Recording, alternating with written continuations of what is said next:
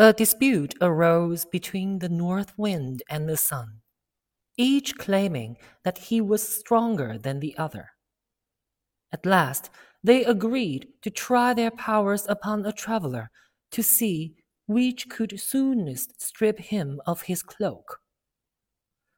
The North Wind had the first try, and gathering up all his force for the attack, he came whirling furiously down upon the man and caught up his cloak as though he would wrest it from him by one single effort.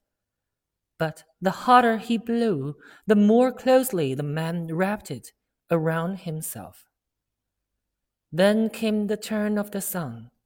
At first, he beamed gently upon the traveler, who soon unclasped his cloak and walked on with it hanging loosely about his shoulders.